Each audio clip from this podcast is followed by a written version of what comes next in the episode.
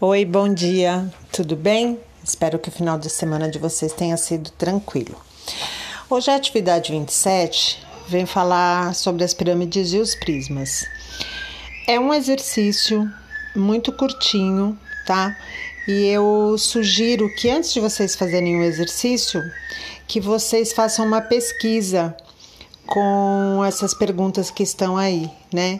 É, sobre as pirâmides. Quem as projetou, quem as construiu, quanto tempo demorou sua construção, para que vocês fiquem sabendo um pouquinho mais sobre elas, tá?